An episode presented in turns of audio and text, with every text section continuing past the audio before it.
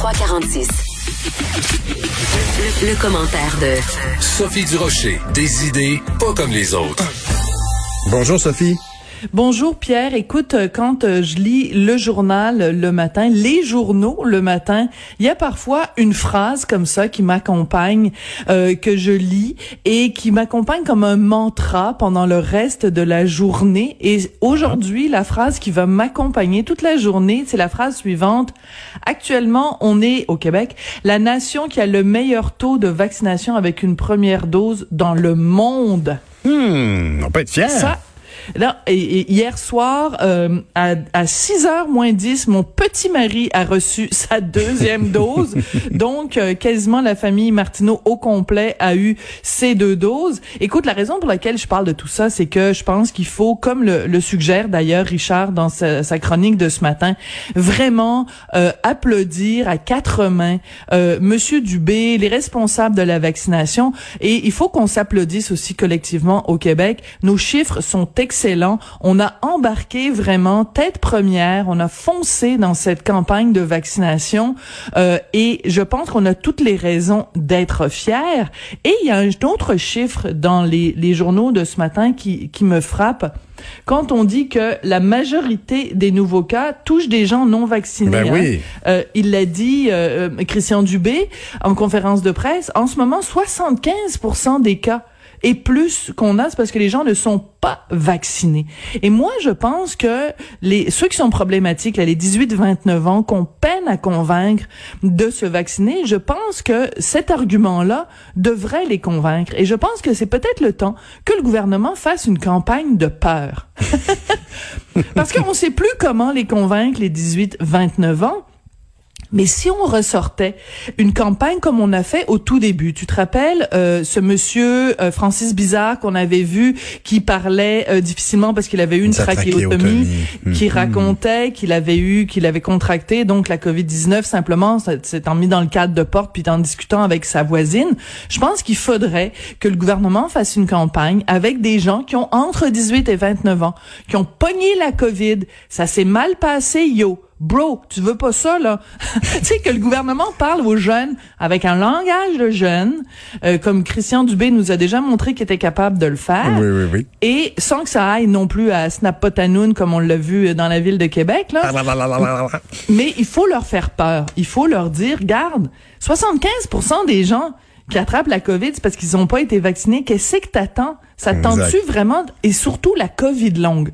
Moi, ce qui me terrorise de tous ces, ces trucs-là, bon, évidemment, d'en d'en mourir, mais la COVID longue, là, ça veut dire que pendant des mois, pendant des Ouais, années, fatigué, tu tu vas vivre avec des, oui. des, des, des gens qui ne... Surtout quand t'as 18 et, entre 18 et 29 ans, t'es au début de ta vie.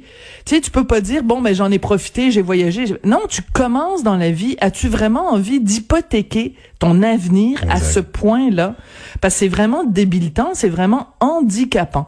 Donc, je pense qu'il faut à la fois se féliciter, il faut à la fois se réjouir de ces chiffres-là. Je le rappelle, on est actuellement la nation parce que si le Québec était un pays, on Ben serait le pays, donc, où le taux de vaccination est euh, le plus avancé ou parmi les plus avancés. Mais en même temps, il y a toujours ces 18-29 ans qui retardent le groupe. Effectivement. Et alors, alors qu'il y a- faisons il y a leur un part. enjeu, la rentrée scolaire euh, dans les dans les l'enseignement supérieur, été bien stipulé qu'il fallait qu'on aille atteindre Voilà. notre, notre taux. Et il y a un autre élément qui est important aussi, c'est que on peut se dire bon ben c'est pas grave si parmi les 18-29 ans leur taux de, vaccination est pas si élevé parce que globalement si on prend les chiffres pour l'ensemble de la population québécoise, on atteint ou on, est en train d'atteindre une forme d'immunité collective. Ben non non non parce que les spécialistes le disent tous, ça marche entre groupes d'âge, c'est-à-dire que si tu as en 18 et 29 ans, les gens que tu côtoies au quotidien ont, dans la majorité des cas, d'autres 18-29 ans. C'est intéressant, je si n'avais jamais vu oui, sous cet angle-là. Voilà. Et donc, si tu te tiens majoritairement avec des 18-29 ans, puis que les 18-29 ans avec lesquels tu te tiens ne sont pas vaccinés, ben c'est là que le taux de vaccination devient important. Parce c'est pour ça qu'on parle tout le temps de, de pourcentage entre les groupes d'âge. Parce que si t'as 18-29 ans puis que tu tiens avec du monde qui est tout double vacciné, et c'est des, gens de 70 ans et plus, ben t'as pas de danger vraiment de propagation et d'éclosion. Mais je connais pas beaucoup de 18-29 ans qui se tiennent à temps plein avec des gens de 70 ans et plus. Donc soyons réalistes. Les 18-29 se tiennent avec d'autres 18-29.